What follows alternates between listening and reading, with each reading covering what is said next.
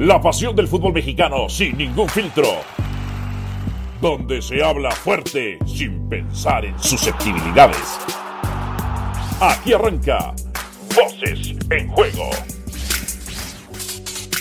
Hola, ¿qué tal? Bienvenidos, capítulo 16 de Voces en Juego. Hoy junto a Mauricio y Mike, quien les habla, Dionisio Estrada, varios temas y por supuesto nos da gusto hablar del siguiente tema, lo que está pasando con los mexicanos en Europa, pero dos casos puntuales, el regreso de Raúl Jiménez a las canchas ya de manera oficial y lo de Johan Vázquez que ha sido ya presentado con el Genoa de Italia. ¿Cómo estás, Mao? Bienvenido. Muy bien, Diony. Fuerte abrazo para todos y aquí estamos, sí, con información de último momento eh, respecto a lo a lo que ya se venía hablando, ¿no? Desde hace algunos días, pero que ya es eh, oficial eh, por parte del, del, conjunto italiano, del Genoa, Johan Vázquez, y ojalá sea una carrera eh, con mucho éxito en el fútbol de Europa y que dure muchos, muchos años. Exactamente, así que finalmente el jugador que junto con la selección olímpica terminó consiguiendo la medalla de bronce en lo que fueron los últimos Juegos Olímpicos, pues bueno, Johan Vázquez ya se une al equipo, eh, al equipo italiano. Y, comienzo un poco con algo de antecedente, eh, Mao. Eh, mientras en otros lados, y en este caso se fija el Genoa de Italia, para integrarlo a su plantilla y en un momento más hablaremos qué tantas posibilidades de juego pueda tener. a mí en su momento me llamó poderosamente la atención que Monterrey lo haya dejado ir al equipo de Pumas. Primero con una opción a compra y después terminando Pumas de comprarlo. Sí, yo te voy a ser bien honesto, ¿eh? Cuando, cuando Johan Vázquez llega a Pumas, yo la verdad sí entendía esa decisión de Rayados de Monterrey, no solo por tener en su momento a dos muy buenos centrales, como era el caso del Cachorro Montes y de Nico Sánchez, sino porque además eh, yo sí le veía ciertas deficiencias en el, en, en, el, en el estilo de juego a Johan Vázquez y con el tiempo, con el tiempo me parece que ha tenido una evolución de llamar la atención o que tuvo esa evolución, sobre todo la última temporada, eh, consolidándose en el conjunto de Pumas y que ahora le permite, ¿no? Eh, llegar al fútbol italiano a través de lo que fue una muy buena vitrina como los Juegos Olímpicos. Tuvo partidos impecables con la selección mexicana. No, y además hay que decirlo y establecerlo, ¿no? Yo, yo realmente, a mí sí me sorprendió, a mí sí me sorprendió que haya este, salido de, del equipo de Monterrey, porque uno pensaba que era eh, pues el sustituto eh, de José María Basanta, ¿no? Al, al, poco tiempo José María Basanta terminaría anunciando su retiro y actualmente eh, Nico Sánchez se terminó por ir de, del equipo regiomontano. A mí sí me llamó poderosamente la atención, yo no entendí nunca esa, ese cambio. Pero bueno, da la impresión que le terminó beneficiando porque en Pumas se terminó poco a poco asentando como un jugador titular y eso le terminó este, jugando a favor. Y ojo, cuando digo que me sorprendió lo de Monterrey es porque ya desde aquel entonces era considerado este, eh, eh, para las eh, categorías juveniles de selección mexicana. Ahora llega un equipo del Genoa que lo que me llama la atención es, sabemos que unos de los países, futbolísticamente hablando, especialistas en marcar, pues son los italianos. Y si lo llevan es porque algo, le vieron. Y si lo llevan es porque allá va a terminar de pulir, por supuesto, sus cualidades, talentos y características. Sí, y ojalá sea Johan Vázquez el, el, futbolista mexicano que rompa con esos antecedentes tan malos en el fútbol italiano en cuanto a defensores se refiere, ¿no? Para mí han, han llegado a esa liga los dos mejores defensores italianos de los últimos tiempos, eh, mexicanos de los últimos tiempos, ¿no? Como es el caso de Rafa Márquez y Héctor Moreno. Eh, si bien es cierto, Rafa llega ya en, en, el ocaso de su carrera, en sus últimas eh, temporadas, sin estar al 100 físicamente, le costó mucho trabajo en el Elas Verona. Y lo de Héctor Moreno, algún día platicando con, con Héctor Moreno en, en, entrevista para ESPN hace aproximadamente dos años, eh, cuando lo visité en, San en, San Sebastián, le pregunté por ese capítulo en, la Roma de Italia, qué fue lo que pasó, por qué no trascendió. Y, de manera muy, muy transparente, siendo muy honesto, Héctor Moreno en ese momento me dijo, porque en realidad para trascender y para triunfar en el fútbol italiano como defensa, necesitas ser de los mejores del mundo y necesitas eh, una estatura que él no tiene, y necesitaba ciertas condiciones con las cuales nunca llegó a cumplir Héctor Moreno, ¿no? Por eso digo, ojalá termine con este pasado eh, tan oscuro en cuanto a defensores mexicanos eh, por el fútbol italiano y que tenga mucho éxito con el conjunto del lleno a Johan Vázquez. Fíjate que eh, viendo un poco y revisando un poco lo que es este la plantilla o el plantel, porque hay gente que se enoja, no, plantillas en Europa o es en España, dejen de, de traer palabras que frecuentemente no se utilizan en México. Bueno, hablemos de plantel porque la gente a veces se pone muy sensible, muy susceptible, muy este, exigente, ¿no? Ya se parecen a la luz de ESPN y tú perfectamente, Mao, conoces a quién me refiero. Entonces, este, eh, hablando del plantel de, del equipo del Genoa, con Johan Vázquez serían seis defensores centrales. Y acaban de contratar a un defensa belga, Van Heusden, de 22 años, igual que Johan Vázquez, 22 años, pero tendrá que competir, eh, por ejemplo, con Bani, de 27, italiano, con Viraki, italiano también de 27 años, con Radovanovic, de 32, y también con Macielo, italiano de 35, y con Serpe, ¿no? Que tiene doble nacionalidad, este, también defensa central. ¿Realmente le podemos esperar que Johan Vázquez, eh, no digamos que se vaya a ganar un, y sobre todo en este primer año, este, la titularidad, pero que pueda tener muchos minutos de juego? A ver, yo creo que, que tendrá primero que cumplir con un, con un proceso de, de adaptación, ¿no? E, e, ese proceso natural que de repente no puede ser tan prolongado para los futbolistas mexicanos que van a Europa porque eh, se puede convertir también en una pérdida de tiempo, ¿no? Pero sí tiene que pasar por ese por esa etapa, por ese proceso y después en el día a día, en el entrenamiento, eh, tratar de ganarse un lugar, tratar de ganarse la confianza del técnico. Aquí sería bueno saber quién lo lleva, ¿no? Quién lo solicita, si el técnico o el director deportivo para saber qué tan respaldado está en ese sentido Johan Vázquez. Yo siempre he creído que si un jugador llegue de donde llegue, de México, de Turquía, de China o de Japón, si, el jugador es de características interesantes, es un futbolista talentoso, bueno, pues tarde o temprano va, va, a ser titular, ¿no? Y lo podemos ver con algunos mexicanos que han ido al fútbol de Europa y que, y que de repente creíamos iban a pasar esa etapa de preparación y de adaptación y nunca iban a, terminar por encajar en algún equipo. Y la realidad es que algunos han hecho huesos viejos en Europa. Ojalá, ojalá que sea el caso de, de Johan Vázquez. Muchos dicen, bueno, pero tampoco con los futbolistas que han ido a Europa, la selección mexicana ha trascendido en una Copa del Mundo. Y es una realidad, nos hemos quedado en el mismo maldito cuarto partido. Pero yo sí soy de la idea que ese roce internacional termina por ayudar al futbolista mexicano, independientemente del club o la liga que sea, ¿no?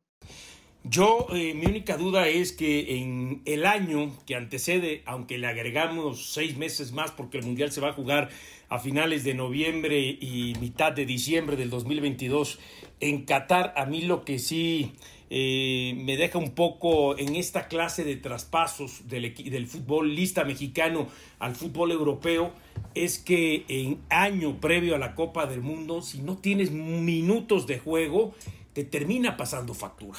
Sí, Dionisio, pero estas oportunidades se presentan una vez en la vida. Y tú no puedes pensar si te falta un año o año y medio para la Copa del Mundo. Tú tienes que subirte al tren y, y entonces arriesgarte, ir a la aventura y tratar de confirmar que tienes el talento y la calidad para acumular esos minutos, sea donde sea.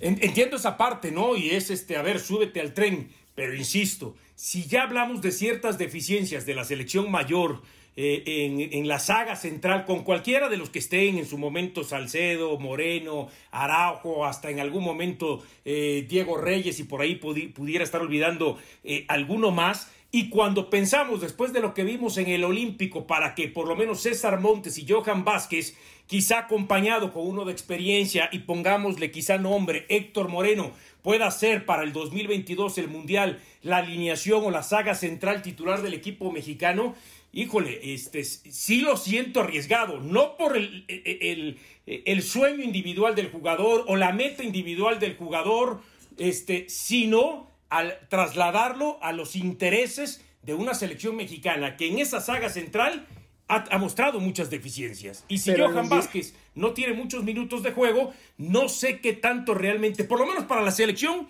eh, pueda este, funcionar. ¿eh? Pero en el individual tienes que correr el riesgo, Dionisio. Tienes que correr el riesgo, tienes que ir a Europa, tienes que probar suerte, tienes que empezar de abajo, tienes que empezar de cero otra vez tu, tu carrera prácticamente, ¿no? Si bien es cierto, no era de esos eh, futbolistas en la Liga Mexicana con, con tanto cartel, ¿no? Porque la realidad es que que el despegue de, de, Johan Vázquez viene en la última temporada con Pumas, ¿no? Y después lo que hace con la selección mexicana en los, en los Juegos Olímpicos. Ahora, a mí lo que me llama mucho la atención es que un Johan Vázquez haya salido tan rápido y otros jugadores de los que hemos venido hablando temporada tras temporada en el fútbol mexicano, que ya eh, les había llegado desde hace tiempo la oportunidad para Euro, a Europa, eh, eh, todavía no lo logran, ¿no?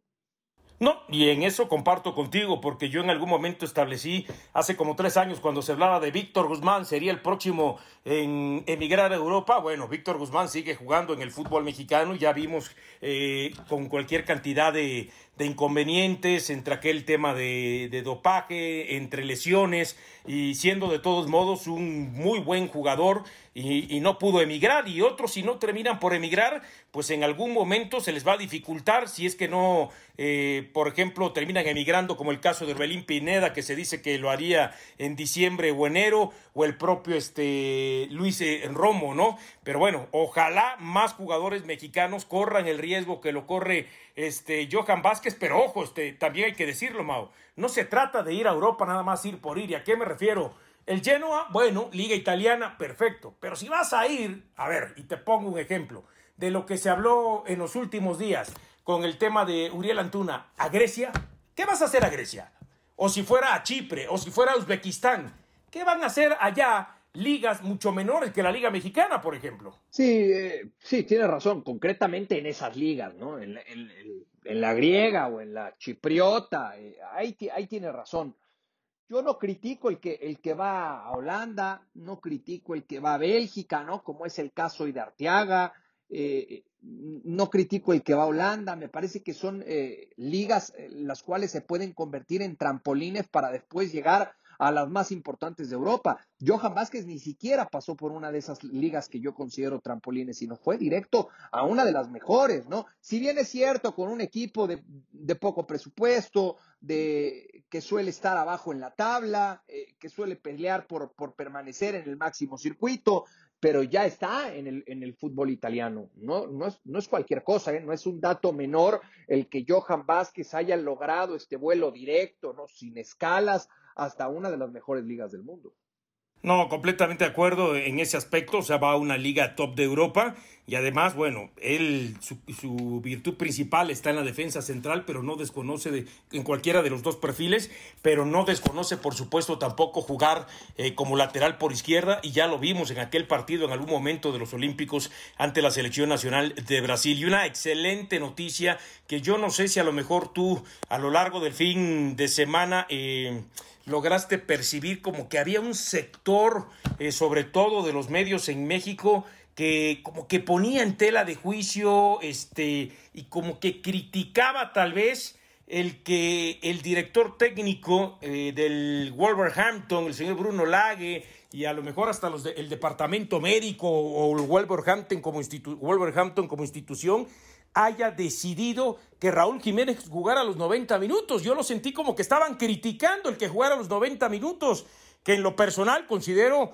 este, que si el equipo que ha tomado todas las este, precauciones posibles desde noviembre, cuando lamentablemente Raúl sufre esa fractura de cráneo, después viene una operación, si lo hizo es porque están conscientes de que podía jugar los 90 minutos y que no tendría ningún problema Raúl Jiménez y da la impresión que se le está criticando al Wolverhampton por eso.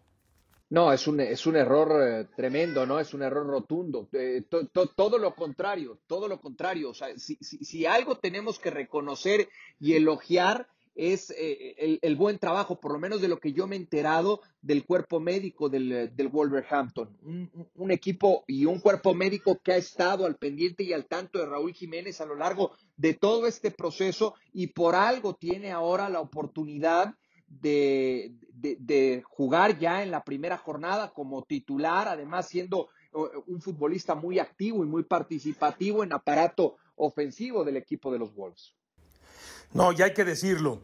Yo también considero que si el Wolverhampton lo pone a jugar 90 minutos es porque ya tiene estudiados todos los escenarios, todos los panoramas para que Raúl justamente pueda eh, competir durante eso, ese tiempo. Y hay que decirlo, se fue Raúl Jiménez en noviembre del equipo y las aspiraciones fueron de más a menos del Wolverhampton.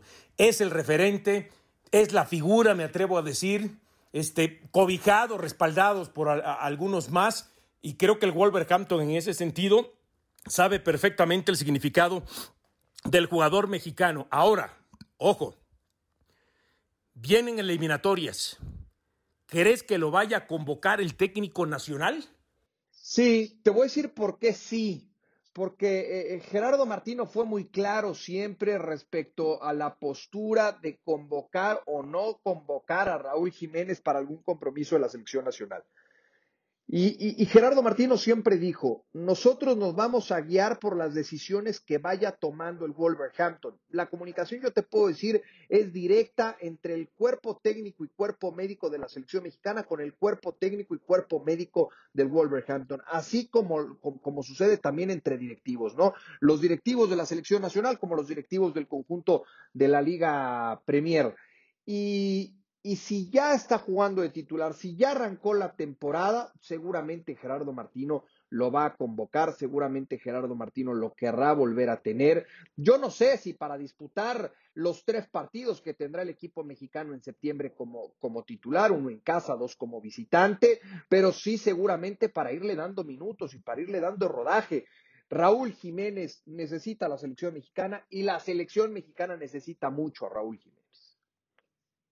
Es decir, el próximo 2 de septiembre, cuando México abra el octagonal en la cancha del Azteca, ¿ves como titular a Raúl Jiménez o lo ves arrancando eh, para que sea un suplente o un revulsivo, ¿no? para que no, no decir la palabra suplente, para que pueda en algún momento del partido ingresar? Dame chance de ver las próximas dos jornadas de la Premier League, ¿no? Pero, pero así para responderte hoy, yo te diría, si las próximas dos jornadas de la Premier League son como fueron, como fue la primera, es decir, que sea titular y juegue todo el partido y además como lo hizo, porque no nada más estuvo en la cancha Jiménez, ¿eh? sino, insisto, fue participativo, estuvo muy activo, eh, eh, inclusive no sé si viste la foto que publica en su cuenta de Instagram, Raúl, me parece que es muy significativa, ¿no? Una pelota en juego aéreo, una pelota dividida a la cual va a rematar teniendo prácticamente al rival encima. Una de las incógnitas que teníamos muchos, ¿no? ¿Con qué seguridad y con qué confianza va a volver a rematar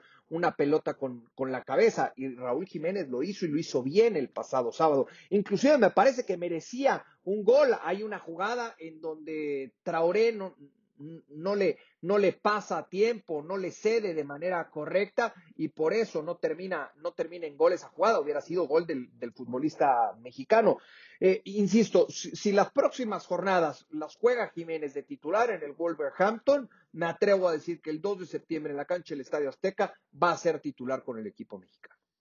No, y esa jugada que mencionas, perdón, esa imagen que mencionas, justamente va con esa intención, el enviar el mensaje de, miren, me estoy sintiendo con tanta confianza que no tengo miedo a ir justamente a disputar una pelota en el aire, un cabezazo, a irlo en el cuerpo a cuerpo con alguien más, porque lamentablemente así fue como se terminó fracturando este Raúl Jiménez. Así que ojalá, ojalá estemos hablando que en las próximas fechas eh, podamos tener un beneplácito total y completo en estos dos jugadores mexicanos. Primero Johan Vázquez que poco a poco vaya teniendo alguno que otro minuto en el Genoa de Italia y sobre todo también el regreso, porque lo más importante es, nos acordamos de lo futbolístico, pero lo más importante es la salud, en este caso del ser humano y en este caso de Raúl Jiménez. Si está a los 90 minutos es porque está bien, por supuesto, o va muy bien en el tema de eh, su fractura. Así que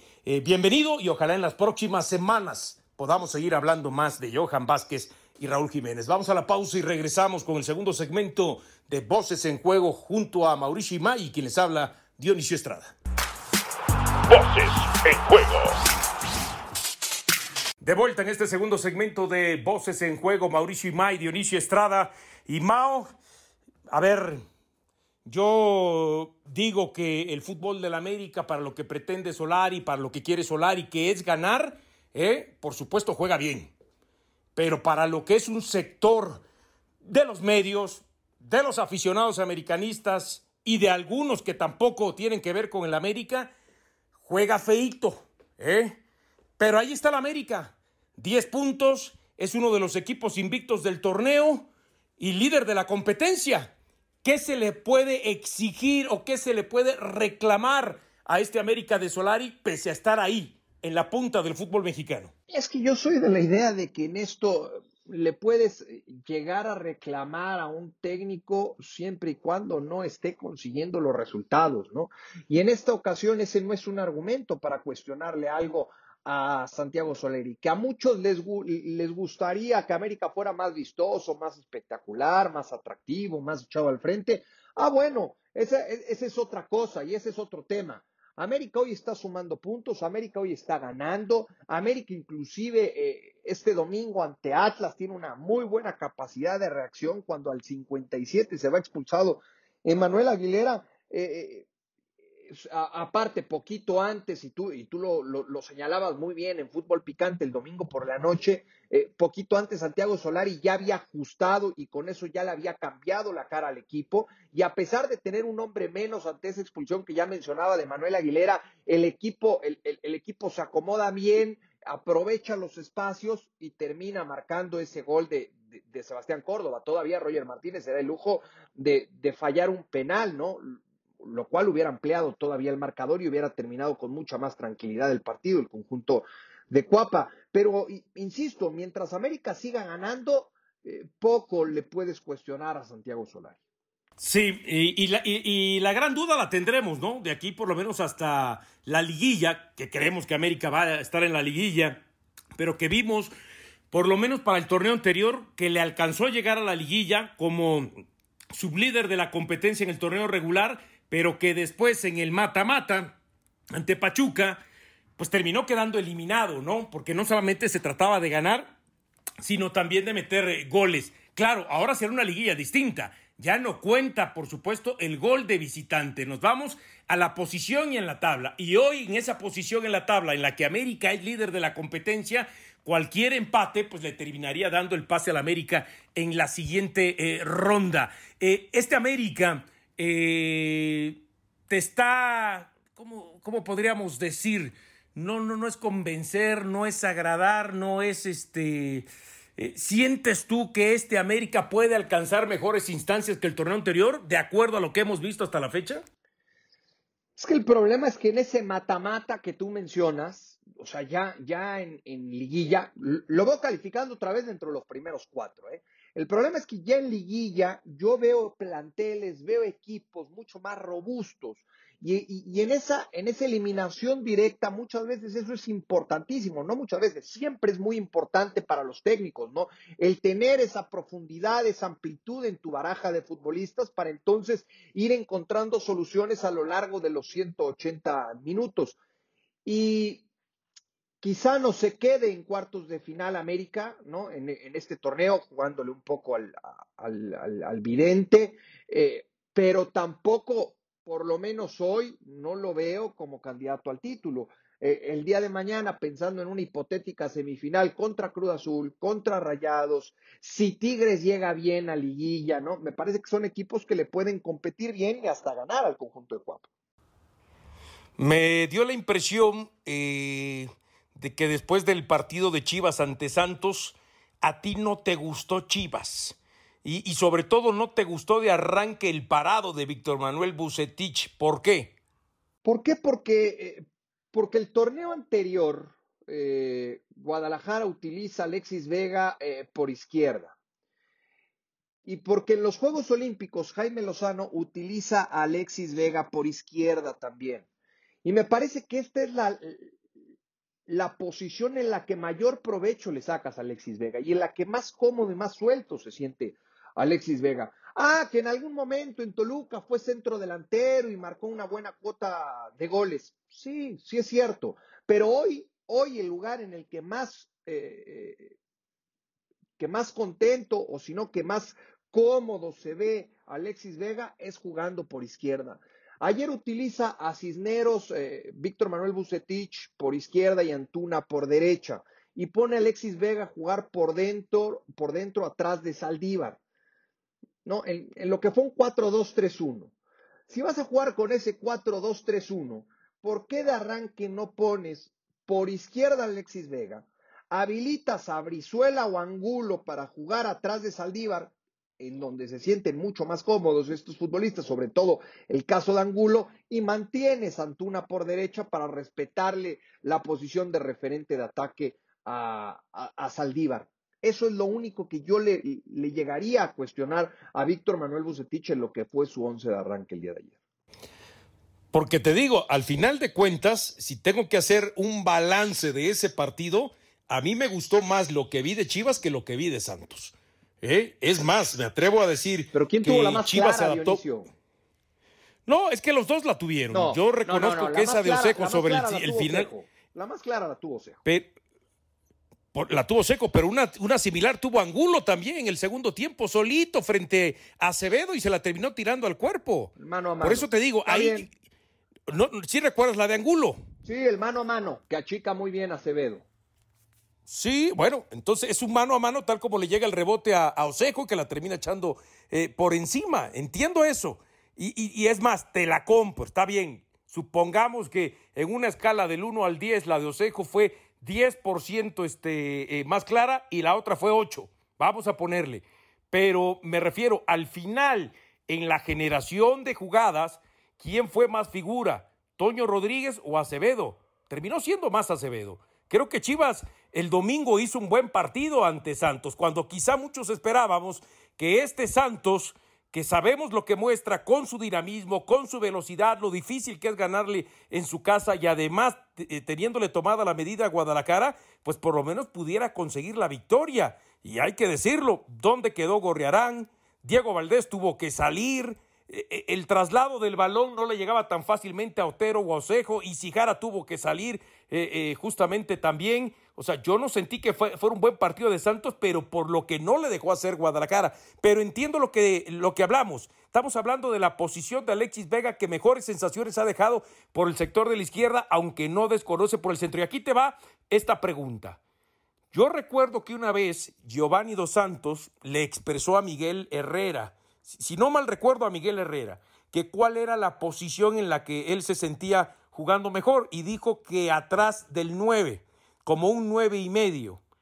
¿Sería bueno que Alexis Vega, más allá de decirlo al técnico, en este caso Bucetich, lo hiciera, lo expresara públicamente? Sí, por supuesto.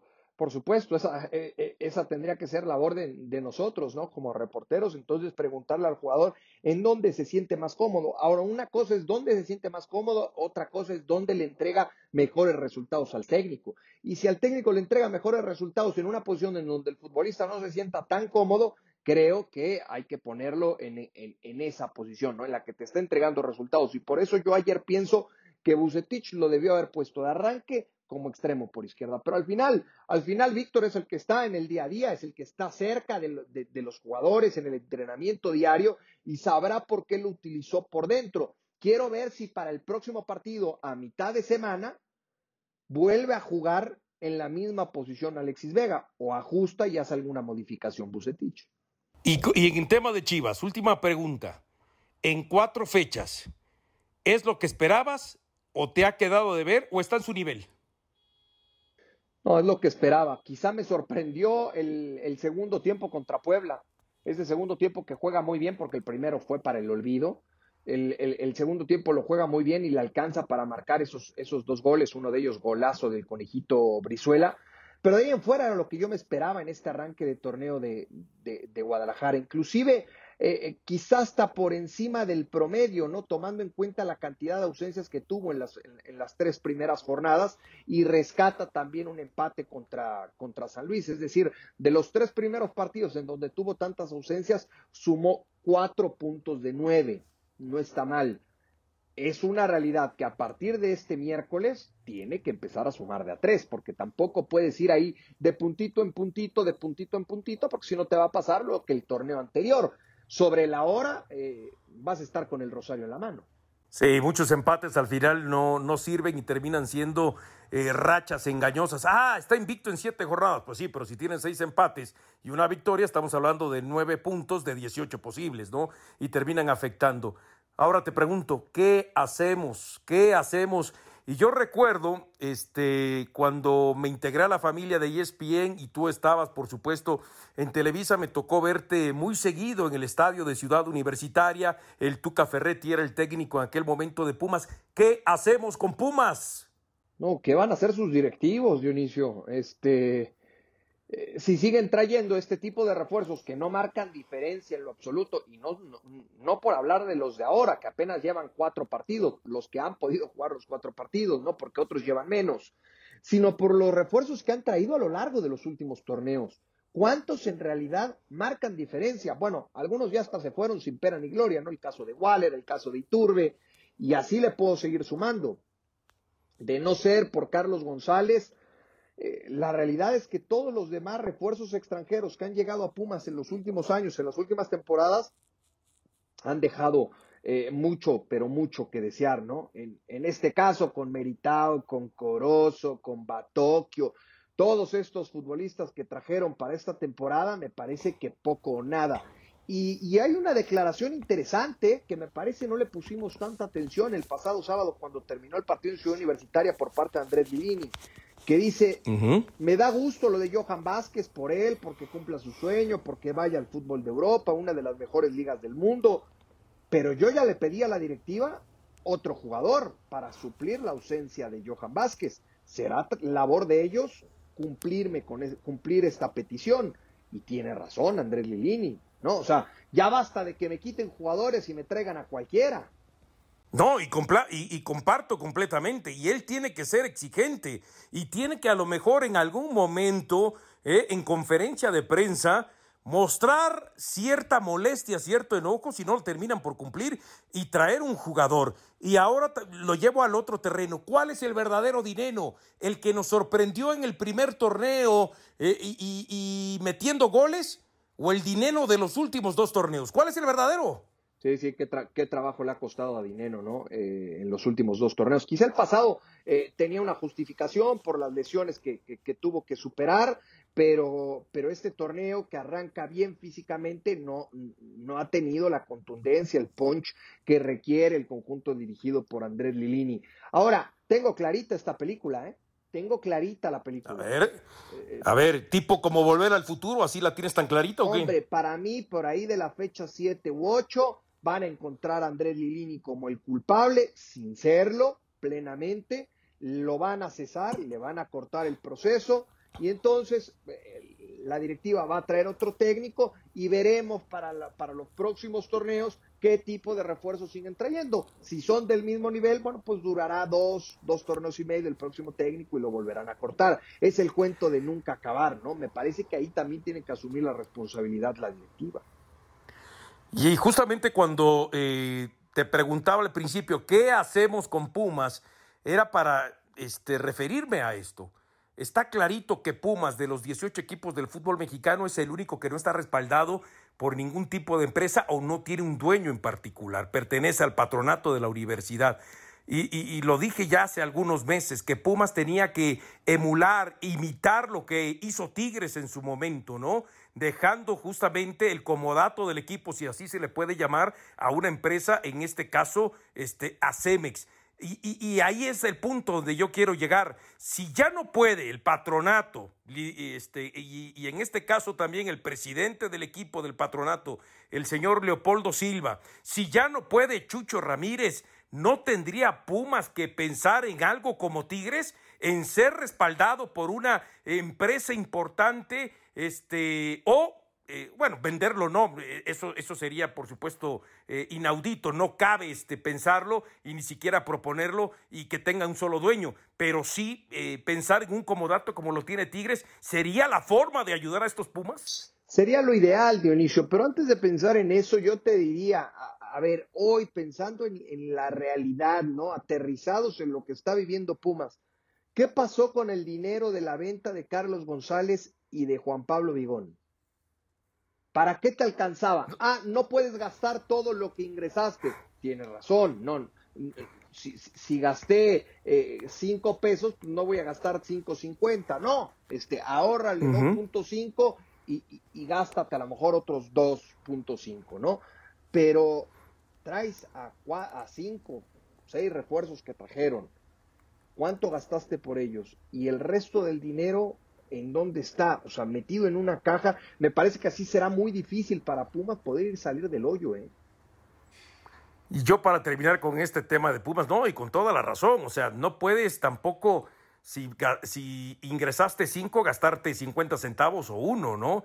Este, entiendo del tema de las finanzas, el tema de la crisis, el tema de la pandemia, pero sí tienes que, y, y, a veces la cantera no es suficiente, tienes que arroparlo con jugadores de experiencia, pero con jugadores que realmente también tengan cierto, cierto talento, y Pumas no lo está haciendo. Y yo termino nada más con esta reflexión, desde hace cuánto no vemos que ni el señor Leopoldo Silva, ni el señor Jesús Ramírez, que le tenemos un gran afecto, por así decirlo, o admiración por aquel título del 2005, pero que no se puede vivir siempre de ese título del 2005, ¿desde cuándo no dan la cara? Y es más, me atrevo a decir, están dejando solo a Lilini, solo a Lilini ante los medios de comunicación, algunos que entienden y otros que se convierten en unas auténticas pirañas y tiburones para pegarle con todo a Lilini, pero ellos no dan la cara. Y te pregunto, ¿sientes lo mismo que yo que lo están dejando solo al no dar la cara? Sí, por supuesto, pero es la comodidad habitual en muchos directivos del fútbol mexicano. En momentos complicados, que aparezca el técnico. Y cuando ya no aguante más la olla express, entonces que reviente y ahí lo cortamos. Cuando las cosas van bien, entonces sí yo me aparo el cuello, entonces sí yo diseñé este plantel, entonces sí yo elegí este técnico, entonces sí yo merezco la medalla, entonces sí cuando es la final yo aparezco en el estadio. Eso, eso yo nunca lo he entendido y nunca lo voy a compartir por parte de algunos directivos del fútbol mexicano. No voy a generalizar porque no son así todos, pero sí son así muchos. ¿Qué impresión te dejó Cruz Azul? Bueno, a ver, eh, ¿por dónde empezar el análisis de lo sucedido el sábado? Yo creo que no podemos dejar de hablar de los tres errores individuales, de los tres errores de Barbieri, ¿no? Que tuvo una noche para el olvido, terrorífica. Un buen jugador, ¿eh? A mí me parece un buen central Barbieri. Y, y, y cualquiera podemos tener un, mal día. Le tocó el sábado a, al central de, de Toluca. Me parece que, que, Hernán Cristante, como muchos técnicos, de repente son muy respetuosos del tiempo, ¿no? Y, y, muy respetuosos con el jugador. Si al 25 te están pasando por encima y ves que uno de tus jugadores tiene la cabeza en Júpiter, bueno, haz el cambio, haz el, no te esperes hasta el medio tiempo porque te van a llenar la canasta. Y le pasó a Toluca. Ahora, de eso no tiene la culpa Cruz Azul. Cruz Azul aprovecha, Cruz Azul fue intenso desde un inicio, Cruz Azul se encuentra con dos goles antes del minuto 10 y con eso le es, le es suficiente para ir llevando las circunstancias del, del, partido. Tiene una muy buena presentación en la cancha del Estadio Azteca el pasado sábado. Yo todavía no puedo decir por lo sucedido con Barbieri y el Toluca que ya estamos cercanos a la versión de Cruz Azul que fue campeón el torneo anterior. Y, yo la lectura que le doy, porque cuando acaba el partido y Cruz Azul se impone por goleada, no, ahora sí, vimos una máquina arrolladora, ahora sí. No, no, no, no. Yo siento que sobre todo fue una, no es la diferencia entre Toluca y Cruz Azul, un 4 a 0. Y independientemente de los errores de Barbieri, fue una mala noche en general de todo Toluca. Porque tú lo acabas de decir, también el técnico no ajusta cuando tiene que ajustar. Entonces, yo sí le doy más que la goleada se debe a una mala noche del Toluca, que si vuelven a jugar 10 veces, ¿eh? a lo mejor 5 gana Cruz Azul y 3 empates y, este, y dos victorias de Toluca. Me da esa impresión, ¿no? Pero no que haya habido un 4 a 0 de diferencia y sobre todo cuando en 10 minutos pues Cruz Azul ganaba cómodamente 2 a 0, cuando en 30 minutos lo había resuelto con un 3 a 0 y cuando en el segundo tiempo da la impresión que ya Cruz Azul por lo mismo se terminó eh, eh, sobrellevando el partido. Es decir, sí, Cruz Azul aprovecha, pero que pensemos que el 4 a 0 fue por una gran presentación solamente de Cruz Azul, no. Del otro lado fue una muy mala noche para Toluca, ¿eh? Muy mala noche, muy mala noche para Toluca, de esas de esas que te dejan sacudido, pero que muy pronto te tienes que sacudir, ¿no? Te tienes que sacar de la cabeza y sobre todo cuando te viene una jornada doble, porque si te estancas en ese tipo de accidentes, bueno, pues entonces cuesta trabajo salir y, y te metes a un tobogán, ¿no? Un tobogán sin salida. Eh, estoy seguro que Hernán Cristante, con su liderazgo, con su capacidad, sacará adelante este equipo y quedará como, como una anécdota, ¿no? Volverá a desplegar ese buen fútbol que nos presentó en las tres primeras jornadas. Bueno, ya prácticamente para terminar, si recuerdas que hubo un video que grabó Miguel Herrera, ¿no? Utilizando algunas unas, algún tipo de palabra altisonante, subidas de tono, y donde dijo este, va a haber muchos, van a ver que eh, van a haber muchos goles. Lo que no aclaró si eran a favor o en contra y da la impresión que por lo menos en este arranque de torneo y contemplando la Liz Cup, pues ya gente le empieza a hacer bullying a Miguel Herrera diciendo lo que no aclaraste es que iban a hacer en, en contra.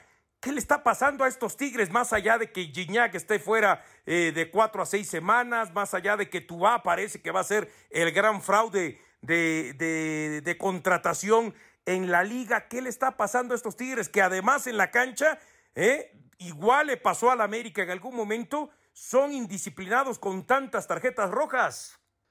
Sí, lo de las tarjetas lo tiene que corregir eh, Miguel Herrera, ¿no? Tiene, tiene que, poner mano dura y, entonces eh, hablar, en hablar temas de, o tocar temas de disciplina para que sus jugadores ya no, ya no sean expulsados, porque si no va a ser muy complicado siempre tener que remar contracorriente en el transcurso de un partido con un hombre menos.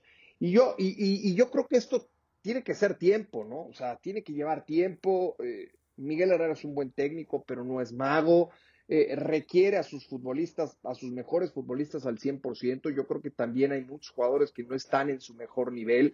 Tendrá que recuperarlos el, propio Miguel, por supuesto, que es responsabilidad del, técnico. Y así eh, poder explotar eh, esa calidad y ese enorme talento que tiene que tiene en su plantel. Por supuesto que ha sido un arranque de torneo en el cual ha quedado a deber y mucho este equipo de Tigres. Por cierto, tu, este, ¿cómo se puede decir? Tu ídolo, Funes Mori, ya rompió el récord finalmente de el Chupete Suazo. ¿Esto lo hace ya más referente que el Chupete? Para mí ya, ya lo era. Para mí ya lo, ya lo era en números. Quizá en condiciones, en estilo de juego, ahí podemos debatir, ¿eh? Ahí podemos debatir y ahí puede ganar la competencia Humberto, el, Chupete Suazo, a mí me parecía un delantero fantástico el Chupete. Fantástico, fantástico, aparte con esa, con esa sociedad que tenía con Aldo de Nigris, jugadas muy bien hechas, la manera en como Aldo muchas veces se votaba para generarle el espacio al Chupete, no te perdonaba una, a pesar de no tener tan buena presencia física, iba bien por arriba, tenía buen remate de cabeza, buen disparo de media y larga distancia, ese olfato goleador que siempre requiere un centro delantero. Eh, si nos tenemos que quedar entre uno y otro, quizá yo me quedaba más con el Chupete Suazo que con Rogelio Funes Mori, pero hoy los números dicen que Rogelio Funes Mori es el uno en la historia de Rayados en cuanto a goleadores se refiere, ¿no? Y ahí me parece que se acaba la discusión. Sí, en cuanto a números, sí. En cuanto a imagen e idolatría, yo creo que el chupete, no, no creo. El chupete suazo está encima. Y no un peldaño, ni dos, hasta mucho más que Funes Mori. Mao, mucho gusto compartir contigo Voces en Juego, el capítulo 16 de esta semana. Igualmente, mi, mi querido Diony, como siempre, un placer. Te mando un fuerte abrazo. Gracias, señores, por haber escuchado Voces en Juego. Los esperamos en la próxima edición de este podcast. Así que pásenla muy bien y si se portan mal, inviten. Hasta la próxima. Aquí termina Voces en Juego. Nos escuchamos de nuevo para repartir más verdades del fútbol mexicano.